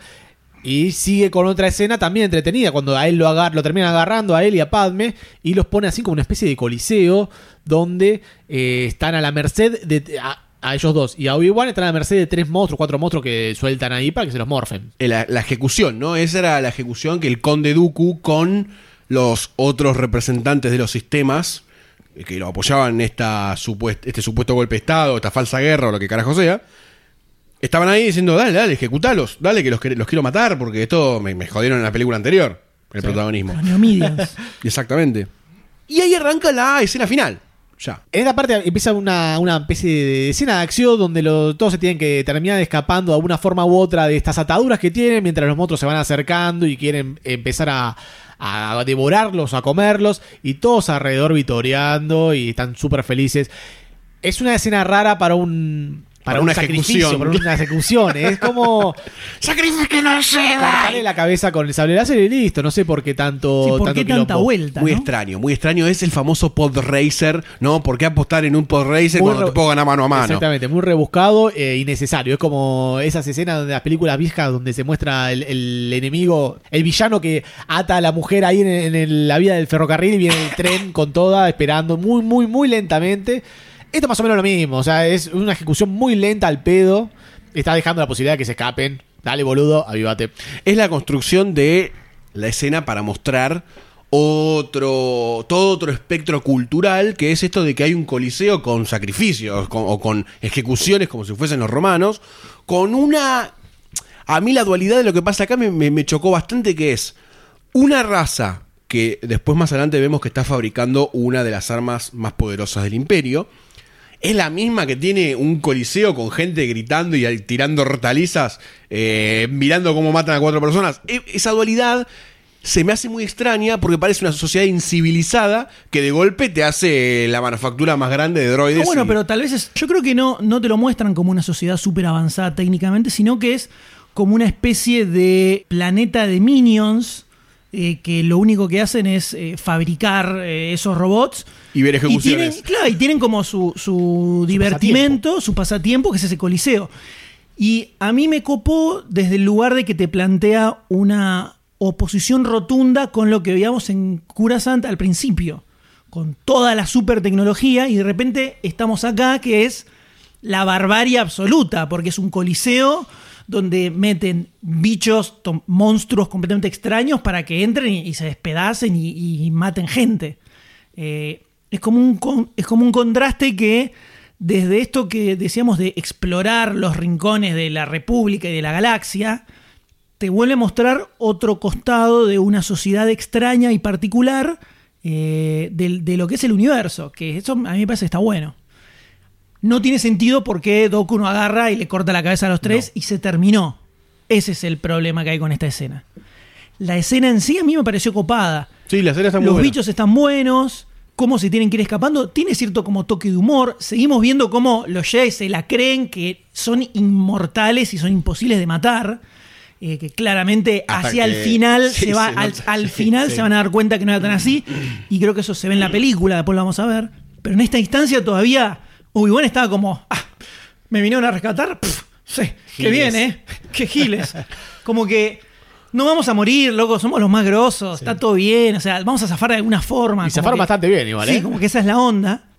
Y cada uno tiene su forma de luchar contra estos monstruos, ¿no? Comparada a, a la cantidad de, de peleas con sable láser que hay a lo largo de, por lo menos la primera y segunda película, esta pelea donde se pelea con cadenas y es medio más fuerza bruta. Mad Max. Claro, más copado me pareció. Me pareció una escena también por ahí haciendo un homenaje al episodio 6 cuando se tiene que enfrentar eh, Luke contra el, el Rancor.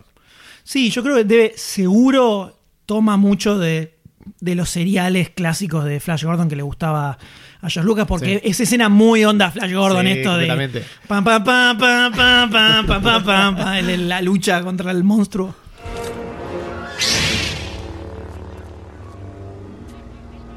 Master Windu, how pleasant of you to join us. This party's over.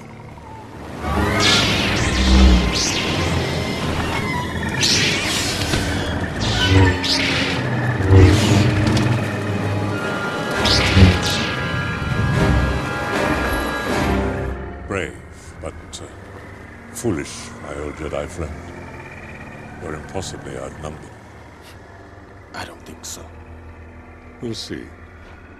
Pero igual, cuando termina toda esa escena, llega un momento en el que dicen, uh, pará, acá me parece que nos liquidan. Que es cuando... Sí, cuando aparecen los droides, cuando aparecen los droides. Los droidecas. Que dicen, bueno, listo, se Ah, terminó la joda, lo vamos a bajar. Pero, pero en ese momento, justo en ese preciso momento, Aparece el grone. aparece un morocho atrás de. Qué, qué miedo que te aparezca un morocho con una espada por atrás. Violeta. Una espada violeta. Aparece nada más y nada menos que el maestro Windu enfrentarse directamente con el conde Dooku de, acerca de toda esta situación que está pasando. ¿Qué está haciendo? ¿Por qué está, ¿Qué está pasando en este planeta de mierda? ¿Por qué están todos los droides estos acá construyéndose? Adem- ahí es donde eh, ellos, yo no sé si los Jedi ya imaginándose lo que estaba pasando, Yoda dice en esto, se va camino a buscar al ejército supuestamente que se estaba haciendo en la República, que no sabían que se estaba haciendo. Y uno supone que no se sabe qué va a hacer, no sabe si lo va a traer, no- uno no llega a deducir qué va a hacer Yoda con este ejército. Pero cuando llega Master Windu a Geonosis y lo encara al Conde Dooku, el Conde Dooku le dice, me parece que está en inferioridad de condiciones. Una vez que ya los Jedi se habían presentado en todo el Coliseo y nosotros veíamos los sables láser que se iban encendiendo y eran cientos de Jedi. En el cine, esa escena Tremendo. me hice pis encima. No lo podía creer, no lo esperaba ni en pedo. es muy buena. Muy buena, muy muy buena. cuando empiezan a, a sacarse las túnicas y aparecen todos los sables.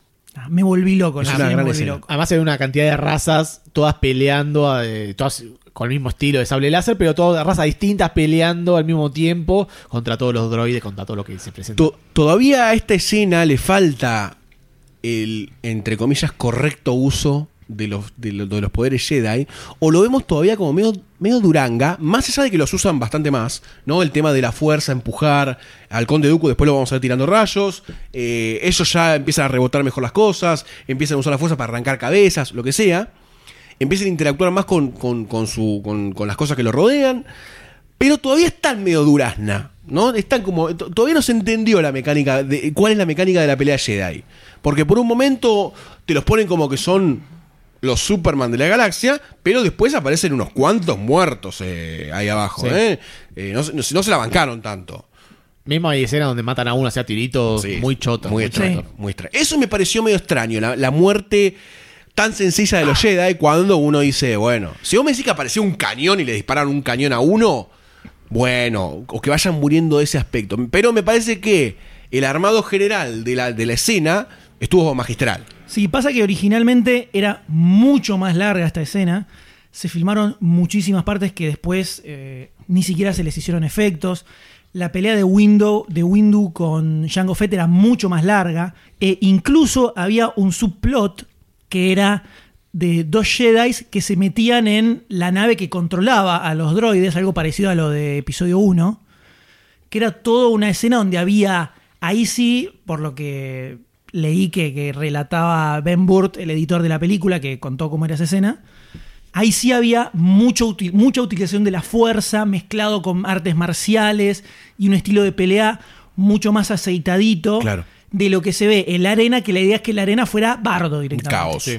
Y mucho más larga. Entonces, cuando, si la escena que a lo mejor duraba 15 minutos más, era demasiado larga, ¿no? Claramente había que cortarla. Yo prefería 15 minutos más ahí y 15 Y sacame minutos- el romance. Sacame cualquier otra cosa. Cuando se estira un poco más la escena, queda un poco más lógico que Mueran. empiecen a morir Jedi, exactamente. Sí, porque se notó, ahí sí se notó un poco el avance droide y eh, la cantidad idiota de bichos ah, robóticos que había disparándote. De hecho, en un momento los tienen rodeados completamente. Los tienen rodeados y ya. Ellos medio que se quedan ahí duros y no saben qué hacer. Pero. ¿Qué pasó? ¿Qué aparece? Ah, ahí viene el maestro Yoda con un ejército de clones. Y ahí le da el nombre a la película. En el minuto 250.000, ahí le da el nombre a la película El ataque de los clones. Bueno, originalmente, cuando, cuando estaban haciendo el Imperio Contraataca, John Lucas tenía como la idea de hacer de que Lando fuera un clon que viene de un planeta de clones y armarlo todo por ahí. Y que a lo mejor era como heredero de lo que era la supuesta guerra de los clones, que no se sabía bien qué era. Porque también en un momento se dudaba si la frase guerras clónicas no era sobre justamente una guerra sobre si estaba bien usar o no usar clones. O sea, como una guerra por la tecnología de la clonación y no una guerra donde un bando tenía clones para luchar, ¿no? que está un poquitito forzado. ¿sí? ¿Por Sí. qué se llama la guerra clónica? En todo caso, tendría que ser la guerra civil de la República Sí. o algo así. Pero igual está bueno. Y después retomó esa idea que tenía del, del Lando clon para hacer esto de el- la fábrica de clones donde se, se clonan a todos estos Jango Fett. Que viene Yoda a, a sacar la papa del fuego con el mega ejército zarpado de clones que laburan medio en automático, claramente. Son medio autómatas. Estos Son clones, muy Estos clones sí, que sí. vemos acá, por lo menos. Pero eh, ya de movida se plantean como una fuerza superior a la droide, superior al robot, porque tienen capacidad de razonamiento, supuestamente que después se va a desarrollar que todo eso se va al carajo, pero tenés, ya de, y de movida te muestran que no solamente son clones, sino que hay una fuerza militar en movimiento con las naves que ya aparecen arriba, las naves que son las que siempre se, se mueven los comandos especiales de los troopers. Ya están, o sea, es una fuerza en marcha, en movimiento y al toque que aparecen ahí, bajan a todos los droides, arman el perímetro de fuego, tienen tácticas militares, tienen rangos, funcionan todos en coordinación. Entonces vos decís, listo, ya está. Hay guerra posta ahora, no es que se están preparando todavía los, los clones, aguantame 10 minutos que te están horneando. No, salieron a la papa y disparando para todos lados. Además, por un lado tenés también eh, lo- los clones que vienen con las naves y con todo el armamento del mundo. Y por otro lado también lo- los droides que empiezan a sacar otro tipo de, armamento. Empiezan a sacar unas bolas esas que empiezan a caminar y a disparar. Y ahí se arma un toletoro importante.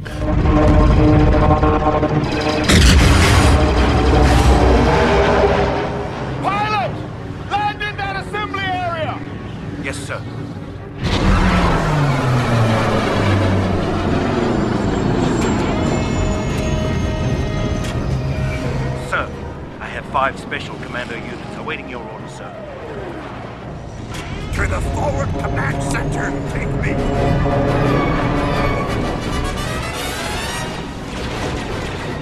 Cuando salimos del Coliseo y la batalla se da como afuera en un campo de batalla medio extraño, muy rápidamente se armó el dos frente de batalla. Eh, supuestamente iban a buscar al cuartel general, que era en donde estaba el, el conde Dooku y el rey, o no sé qué carajo sería el presidente de estos muchachos, que estaba guardando el helicóptero. Y ahí se arma como un frente de batalla importante que a mí me gustó mucho la escena. La sentí como medio, metamos CGI, metamos CGI acá que está todo bien. Pero me pareció que estuvo bien hecha. Aparecieron un montón de cosas. Apareció Yoda dando órdenes. Le daban mucha pelota a Yoda. Tipo estratega de guerra. Onda, no, movete por acá. Y ese ataque salía bien. Anakin siendo piola aportando cosas también. Los Jedi metidos en la batalla. No es que la veían de afuera. Sino que estaban adentro de, estaban adentro de las unidades aéreas. Con los, con los tipos disparando. Estaban presentes. Entonces ya de movida te muestra cómo van a ser las guerras clónicas. Esto es las guerras clónicas. Este caos gigantesco de disparos, misiles, tanques, naves que vuelan, se bajan con misiles, tenés torpedos, tenés de todo, tenés láser. Hay de todo acá. Hay de todo. Y en las fuerzas clónicas aparecen ya lo que a nosotros amamos en el universo expandido, que son todos los comandos, los diferentes, las diferentes clases que hay de Los troopers. ARC troopers. Exactamente, los pilotos, los comandantes que dicen, en un momento le dicen a Yoda, tengo tres comandantes al pedo, ¿qué hacemos? Anda para acá, hace esto. Esa construcción de guerra clónica me parece lo más logrado en toda la película. Y es donde se, da, donde se da el cambio de los Jedi, de caballeros que estaban ahí tirados en sus sillones eh, comiendo uvas, y se transforman en generales de todo este ejército de troopers. Sí, es muy loco. En un momento Yoda dice: Nosotros no somos soldados, eh, sino que somos como articuladores de paz. Listo, se fue todo al carajo, hermano. Todo al carajo. Es que en realidad tiene sentido que sean estrategas por ahí, porque después de no sé cuántos miles de años de, de paz, eh, la... Se achancharon. Claro, se achancharon por ahí físicamente, pero la- las estrategias y toda la técnica de la guerra eh, es algo que tendría que saber ellos. Sí, igual creo que eso venía de la mano de que no eran un ejército, no son No. dos millones de Jedi. Son No, obviamente. poquitos, entonces no pueden eh, ellos solos ir y, y pelarte una guerra. Y es lo, que se, entran los troopers. es lo que se vio también en el Coliseo, donde quedaron rodeados completamente y mandaron una cantidad idiota de, de Jedi. Y murieron bastantes. Pero, pero, todo esto conduce a dos grandes momentos finales de la película, creo yo. Que es uno, eh, la presencia de Conde Dooku tirándote una puntita hacia dónde se va a ir para darle los planos de la estrella de la muerte. Se ve ahí, muchachos, no es un guiño. A alguien que está en Coruscant, que es Darth Sidious. Ya se presenta Darth Sidious, no se sabe quién es, todos ya sabíamos que era Palpatine, porque hay, una, hay un momento en que se muestra al emperador con la sotana y es Y es Palpatine. el mismo actor Sí. que hizo el de, del Lord Sith en las precuelas. Tremendo, es imposible no saberlo. Pero igualmente ya te, te marca eh, hacia dónde va un poco la historia. Mismo con Jango Fett estando del bando de Conde Dooku y el Conde Dooku después diciéndote esto, empezás a, tejer, empezás a decir, bueno, los troopers en algún momento algo van a hacer para que todo esto cambie, pero el tema es cómo. Eh, entonces tenemos este- esta gran presentación del, ar- del arma fundamental, este arma que no podían conocer. No se sabe por qué, porque es una estrella de muerte, o sea, te das cuenta de lo que están haciendo. Supongo que es sencillo de, ver, ¿no? Y después tenés la otra parte de este final, de acción, de la parte de acción, que es la batalla entre Obi-Wan, Anakin y Conde Dooku, que luego aparecería Yoda.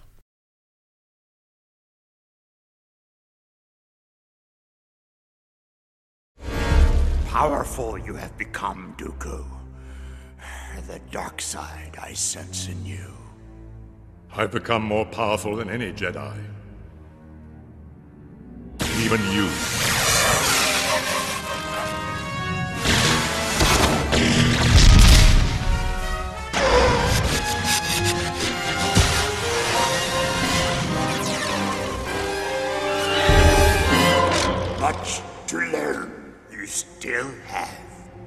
It is obvious that this contest cannot be decided by our knowledge of the Force, but by our skills with a lightsaber.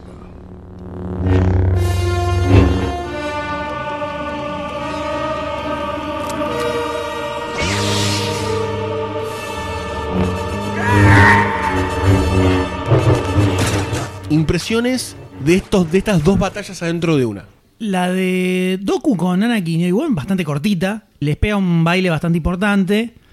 Anakin acá ya lo veo más onda dark como estaba en Tatooine. Eh, acá como lo Sacadísimo. vimos, pues, sacado, mala onda. No, le da pelota, no le da pelota a Obi-Wan. O sea, es como que ya hay una semillita del lado oscuro dentro de él. Y me sirvió a mí, al menos, un poquito para entender por qué eh, en episodio 6, cuando Luke se pone violento contra Darth Vader, se da cuenta y frena, acá lo veo a Anakin peleando un poco así, con bronca, y con odio, y sin fijarse en lo que está haciendo. Eh, entonces se ve un poquitito como la semillita del lado oscuro empieza a crecer en él, ¿no? Es una escena que me hizo buen complemento con la de Tatooine. La parte de acá y que termina con el brazo, por supuesto. Sí, referencia de referencia de la referencia de todas las referencias, ¿no? Episodio 5, de Luke y de Darth Vader y de la tota. También se nota acá como Obi-Wan no puede controlarlo. Sí. Porque le dice, bueno, vamos a hacer esto. Vos vas por la derecha, yo voy por la izquierda. Y Chavo dice, ¡nah! Y va a pegarle. Leroy Jenkins. y termina tirado en el piso. Ahí se ve también eh, la diferencia que había por ahí con la pelea que estaba en el episodio 1, donde los dos estaban más sincronizados. Cuando Mm. pelean con Darth Maul y Qui-Gon. Los dos estaban más sincronizados y era una pelea por ahí de, de gente más adulta, parece una forma de gente más. Trabajando en equipo. Claro, es una Sí, pelea en equipo y acá eh, Anakin hace la suya. La Acá se ve, claro, Sí, sí, se ve la, la, la idiotez de Anakin para hacer lo que le, lo que le pinta. Esa idiotez condenó la pelea, ¿no? Sí, y vemos también como Doku, que se, se sobreentiende que es un tipo más experimentado para luchar, usa mucho más la fuerza Sí. que ellos, porque todo el tiempo está agarrando, pum, te lo tiro, te lo tiro para acá. Te de- cuando están caminando que corren los cables así, eso me gustó. Sí. Mala. Rayos también. El rayo. Entonces se ve una utilización de la fuerza mucho más compleja de la que los vemos a Obi-Wan y a, y a Anakin, que eso está muy piola. Pero. Cuando aparece Yoda, el segundo momento. Yo ya estaba en el cine cuando vi esta película hace 500 mil años. Ya estaba, ya no daba más después de toda la escena con los Jedi. Dije, bueno, listo, ya estaba, me estaba fumando un faso, tranquilo, todo bien. Cuando aparece Yoda con el, con el bastoncito, ahí pensé, nah, no va a pelar Yoda ni en pedo. Una boludez, va a decir un par de boludeces. Empiezan a tirar los rayitos así. Cuando saca el sable láser de la forma con más onda del universo, con la fuerza, hace y, los, y lo agarra, ya está, listo. Ahí morí y me bajé los lienzos completamente. Es una pelea rara, por lo menos, porque es una criatura de 30 centímetros contra un hombre de 1,80, donde empieza a dar saltos por todos lados. Pega saltos por todos lados. Y el otro se queda medio en el molde pegando, tratando de defenderse con la espada. Pero es una pelea justa de los dos lados. Yo creo que eh, esta, esta era la escena complicada de la película, porque George Lucas todo el tiempo le decía a los que estaban haciendo los efectos, hay una línea muy delgada entre que quede super badass a que quede super boludo. Sí. Es muy difícil, entonces, ya desde el diseño del Yoda en CGI, a cómo eran los movimientos, a cómo era la coreografía, todo, fue un laburo tremendo y para mí por lo menos quedó increíble. Quedó muy, Se muy bien. Sí, yo creo que además para el momento en el que el cine de acción de CCI no estaba para nada desarrollado y armar un- en tu mente quizás una escena así y llevarla a la realidad era mucho más complejo que ahora, muchísimo Muy más complejo que complicado, ahora. muy complicado. Está muy bien hecho, está muy bien hecho, porque además es lógico que- que Yoda haga eso para pelear. Es muy lógico. Eh, el Conde Dooku se defendía bien, usaron la fuerza los dos bastante parejo, y pasa algo que a mí me interesa mucho como punta, que es que el Conde Dooku era el Padawan de Yoda, porque le dice maestro en un momento. Todos fueron Padawan de Yoda. Sí, ¿eh? Porque sí, todo, el, todo el tiempo tira. eh, eh, mirá, cuando vos eras mi Padawan, por algo tiene 800 años. Eh, eso me gustó mucho también porque era es nuevamente esta confrontación entre maestro y aprendiz que se da constantemente en toda Y la saga tiempo- Star Wars. todo el y así. supongo que en la 7 se va a seguir dando, por lo que todo lo que están comentando.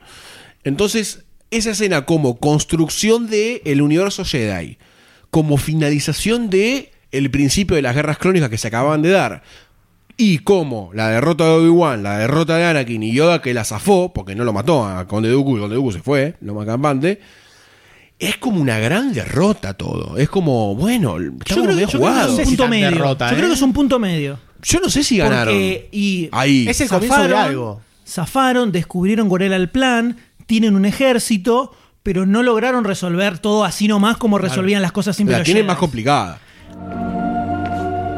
The Force is with us, Master Sidious. Welcome home, Lord Tyrannus. You have done well. I have good news for you, my lord. The war has begun. Excellent. Lo que, creo que lo que hace bien esta película es mostrarte este periodo de transición de los Jedi, de que eran los más grosos del mundo, se la creían y de repente se ven inmersos en una situación que se escapa a su control y que ni siquiera pueden resolver ellos solos. O sea, necesitan el ejército de clones, que vayan con ellos, que ataquen, y se les escapa el, malo. O sea, no lo logran matar, que era como estaban completamente acostumbrados. Peleamos, peleamos, listo, lo liquidamos. Y se les escapó. Entonces, creo que acá lo que pasa es que se sacan las caretas.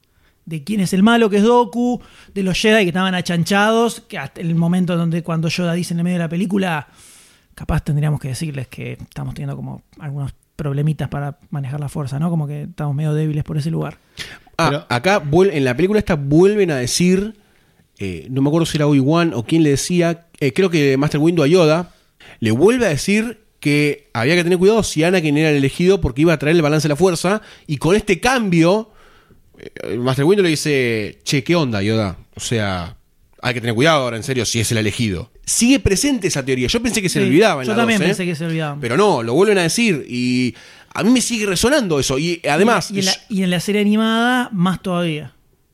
Luego de, de esta batalla de Yoda, tenemos el final que siempre presenta Star Wars, o casi siempre presenta Star Wars, que es un final contemplativo, en donde vemos la concreción del amor de Anakin y Padme. Con su manito chota. Con su manito de Citripio, un anillo que no se sabe dónde está, y el amor y el casamiento eh, nabucense eh, bajo la copa de un árbol. Sí, igual el detalle de la manito no me pareció tan mal. Estás rescatando, igual te esforzaste por rescatar la mayoría de cosas que No, podías hacer pero- en toda la Ahora, película. est- ¿Estamos ante la presencia de la peor película de Star Wars o no? Porque Sí, hay que sí, hacer sí, la sí. conclusión final Sí, de eso. La conclusión final es que hasta el momento es la peor película de Star Wars. Con momentos muy épicos que no alcanzan para sobrellevar los momentos chotos como pasaba tal vez en episodio Episodio 1. uno. ¿Cómo le Dos horas. ustedes, eh? do- no, pero dos horas de Jar Jar Binks son más digeribles que los 10 minutos de relación romántica que hay entre Anakin y Padme. Es terrible, es terrible. La relación esa Eh, horrible. O sea, es, es de realidad. Lo es que, una parece- realidad. lo que me pareció en el episodio 2 es que había buenas ideas. Había Sí, muy buenas había muy ideas, buenas muy ideas. mal hechas. Yo creo que acá sí se ve como eh, hay cosas que pasan muy rápido. Eh, yo creo que lo que decía Sayus en episodio 1, qué pasaba si Anakin ya era un poquito más grande y se podía empezar a plantear desde ahí el tema romanticón tal vez con Padme, se podía resolver mucho mejor ahora y no tener que acelerarlo tanto y que quede todo artificial y pedorro, por más que igual está escrito como el orto, porque se podía hacer bien igual, Sí. porque hay películas románticas, que es una sola película y la romance funciona bien en una sola película, entonces lo podían hacer bien igual, pero a lo mejor con un Anakin un poquito más grande, se podía ver un poco más acá, ya desarrollar más profundamente la relación entre ellos y que al final de la película, cuando se casan, vos digas, ah, ¿viste? No, no, claro, que tenga un poco de sentido lo que está pasando ahí en la pantalla. Pero bueno, es como un, un final súper meloso a toda una trama Sí, súper melosa que iba por atrás y que no ayuda mucho. Además, el final no fue para nada meloso. O sea, habían muerto una bocha de Jedi, Yoda estaba como el orto y la verdad que no daba tanta felicidad. La- lo que me quedó de esta película es. Me quedaron ganas de ver más películas en esta época. Ver más películas en el esplendor de los Jedi, con 3, 4 Jedi luchando, haciendo misiones o side quest aparte, como historias standalone de distintos Jedi, cosas que después se va a ver un poco en Clone Wars, pero verlo más en película. Episodio 7, que es otra vez eh, cuando no hay Jedi ni nada, un poco me, rompe- la baja un a mí poco. me rompe un poco Un las poco pelotas. me la baja, otra vez. Porque sobre todo lo que te queda de esta película son las posibilidades infinitas de hacer mil millones de cosas, que es algo que se empe- a partir de episodio 1 se empezó a explorar en el universo expandido, porque hasta ese momento la regla prohibida era no hacer, no contar nada anterior a episodio 4 en el universo expandido, en las novelas y los cómics. Después de la amenaza fantasma, es como que liberan la aduana. Y hay mil millones de cosas, Sí. desde los Sith, los Jedi, mil años en el pasado, o sea, No, ya de por sí eh, te, te deja siempre ventanas abiertas entre episodio 1 y episodio 2 tenés 10 años, que pasan un montón de cosas en esos de 10 años, y entre esta y episodio 3 pasan una bocha de años que son todas las guerras clónicas. Son un montón de años lo que pasan ahí en el medio. Entonces lo que me pasa es que creo que lo que, lo que nos muestran en esta película es lo menos interesante de lo que tenían para mostrar de todo este momento, me parece. Totalmente. Yo creo que hubiera sido más lógico arrancar con las guerras clónicas directamente, planteame el romance en, la- en el episodio 1 y acá terminá de, atar- de atármelo al final, si querés, que en el medio pasen cosas entre ellos dos, viste, ay, vení yo te salvo, vení conmigo, qué sé yo, y como que haya miraditas y al final se da un beso. Claro, que lo construya el romance. Claro. Pero para mí acá tenía que arrancar a la mitad de la película ya tenían que estar las guerras clónicas en movimiento. Y el final ser, no sé, una gran batalla de las guerras clónicas que ya existen. I have to admit that without the clones, it would not have been a victory. Victory! Victory, you say? Master Obi-Wan, not victory. The shroud of the dark side has fallen. Begun. The Clone War has. El ataque de los clones no fue el éxito de taquilla, que sí fue episodio 1. La recaudación fue mucho más baja de lo que esperaban. El público quedó herido luego de la amenaza fantasma y no le hizo tanto el aguante a esta película, por más que igualmente el odio generado no fue tan grande como en episodio 1. Cuando la película esta se estrenó, no se la odió tanto. Se decía como, "Eh, la relación no funciona, pero todo el mundo estaba diciendo, loco, la pelea de los Jedi en el Coliseo es increíble y miralo a Yoda cómo saltaba por todos lados. De pronto en esta película se vieron ciertas escenas que los fans querían ver en episodio 1. Yo creo que si en episodio 1 metían una super batalla masiva de Jedi y lo metías a Yoda tirando magia ahí, la historia hubiera sido muy diferente. Pero no fue así, la película se estrenó, no le fue muy bien, pero igualmente el amigo Lucas no iba a bajar los brazos, ya estaba metido en el quilombo.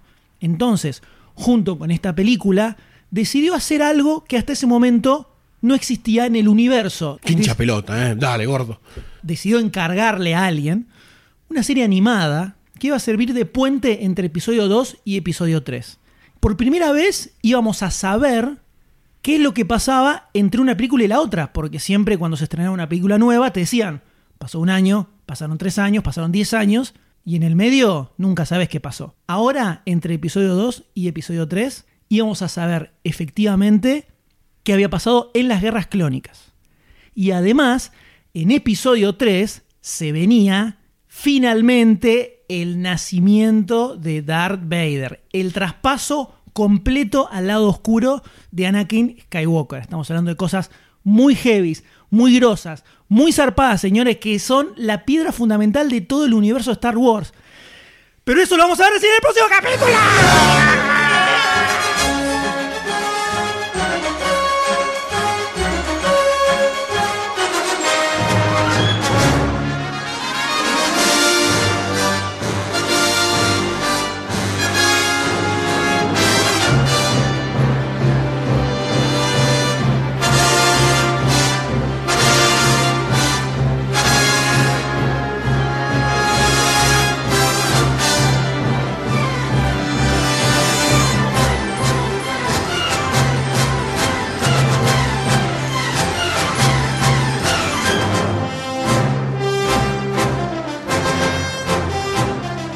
Este podcast forma parte del especial de Star Wars de Demasiado Cine, donde estamos analizando profundamente cada una de las películas y contando toda la historia detrás de una de las sagas de ciencia ficción más importantes de la historia del cine.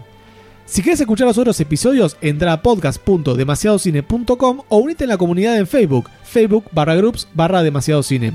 Y si con esto no te alcanza, entra a lunfa.fm, donde vas a encontrar otros podcasts increíbles que no vas a escuchar en ningún otro lado.